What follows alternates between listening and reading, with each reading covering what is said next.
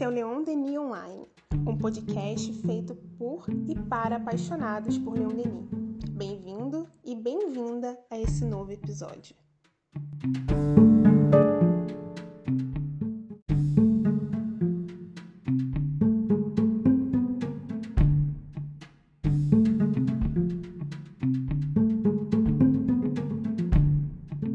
Eu quero saber como você está hoje. Eu espero sinceramente que bem, mas eu quero te dizer que se não estiver tudo assim tão bem, calma, não fique mal por não estar bem, porque faz parte do ciclo. Um dos mais importantes produtos do espírito imortal é o ato de pensar. Para a doutrina espírita, o pensamento é um dos atributos dos filhos e filhas de Deus. E é através dele que nós construímos, nos movemos, progredimos até. Os Espíritos também nos ensinam que no campo do pensar somos absolutamente livres. E Leon Denis tem muito a nos dizer sobre esse assunto e o aborda sob diferentes aspectos em diversas obras. Hoje nós começamos juntos mais uma jornada, agora pelo livro O Espiritismo e as Forças Radiantes, em que ele tratará de alguns temas sobre o pensamento de acordo com a ótica empírica que o Espiritismo nos oferece. Denis, como bom pesquisador e super atento às novidades do seu tempo, começa mostrando que as coisas do espírito elas se impõem a partir de uma série de pesquisas sobre o invisível. Nos diz ele assim: Desde Galvani, a atenção do homem se encaminhou para a eletricidade, mas é somente a partir dos trabalhos de William Crookes sobre os estados sutis da matéria que começamos a perceber a extensão, a calcular a potência das forças invisíveis. Sabe-se que as experiências desse ilustre sábio, com os médiums Home e Florence Cook, foram um ponto inicial de grandes descobertas que se sucederam e revolucionaram a física. Certamente, antes dele, Allan Kardec e a escola espírita tinham estabelecido a existência do mundo dos fluidos, mas foi Crookes o primeiro que conseguiu captar as forças radioativas e armazená-las, de modo a torná-las úteis para a ciência humana. As suas análises sutis da força psíquica estão descritas no seu livro Pesquisas dos Fenômenos Espíritas, ou em português somente Fenômenos Espíritas mesmo. Dessas forças invisíveis, então, meus irmãos e minhas irmãs, que são materiais e de que hoje se ocupam a física e a química, muitos cientistas passaram depois às forças oriundas do pensamento, tão material quanto uma onda ou um átomo. E um dos experimentos mais comuns à época de Denis, que ele cita abaixo, mostram como a doutrina espírita é uma filosofia da natureza. É preciso sabermos que em Espiritismo não há espaço para crença, mas para certezas. Colocando-se, diz Leon Denis, a ponta dos dedos sobre uma chapa fotográfica, no banho revelador, ao fim de certo tempo de exposição, vê-se emitir de cada um dos dedos, como de tantos outros focos, exalações que se estendem na forma de espirais, com mais ou menos intensidade, conforme as pessoas.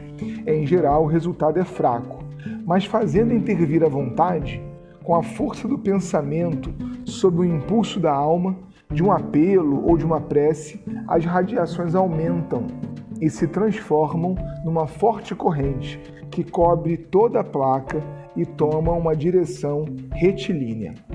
Não digamos então eu acredito, mas sim eu sei. Uma vez que nosso corpo de doutrina está baseado em dados conferíveis, comparáveis, possíveis de cruzamentos, de questionamentos e de conclusões. Nesse campo de estudo, o mais importante dos produtos, a meu ver, é a transmissão alma a alma das ideias, dos pensamentos, sempre, é claro, carregados de sentimentos. É que ainda nos ensina Denis sobre isso. É, sobretudo, em nós mesmos que é preciso estudar a união íntima da força e do espírito. Cada alma é um centro de força e vida, cujas radiações variam ao infinito conforme o valor moral e o estado de evolução do ser. Essas radiações criam em torno de nós uma espécie de atmosfera fluídica, cuja análise poderia dar a medida exata de nosso valor psíquico, de nossa saúde, do corpo e do espírito, a indicação precisa de nossa situação com respeito à escala dos seres, em uma palavra, sobre o nosso grau de evolução. Essa nova lei, vocês devem ter percebido já, que o Espiritismo comunica, a lei dos fluidos e a transmissão do pensamento por ele, Kardec diria que o pensamento é transmitido pelo fluido, assim como o som é pelo ar, nós temos um sem número de consequências. Ela também produz, essa lei, uma decisiva mudança em nosso modo de olhar a vida e as outras leis, já que todos estão em todos e em tudo pelas irradiações que exalamos. Além do que, essa notícia nos deixa ver, agora com clareza, como se dão os reencontros após a morte do corpo passageiro, que é como vai encerrar Leon Denis essa primeira lição. É pelo aspecto dessas radiações que os espíritos se reconhecem e se julgam na vida do além. O seu brilho e a sua intensidade aumentam ou diminuem pela determinação do pensamento e da vontade. Elas escapam aos nossos sentidos no seu estado normal, mas certos médiums as percebem, as descrevem e pode-se provar sua existência por meio das chapas fotográficas. Deus é a fonte da vida e se manifesta a vida pelo movimento. Duração, espaço e movimento formam na sua reunião a unidade que manifesta Deus.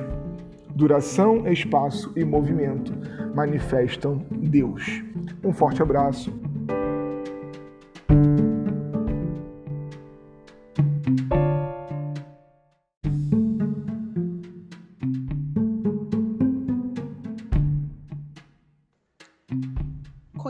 conteúdo do portal leondenionline.com e estude o Espiritismo Clássico conosco. Visite também o nosso Instagram no arroba leondenionline.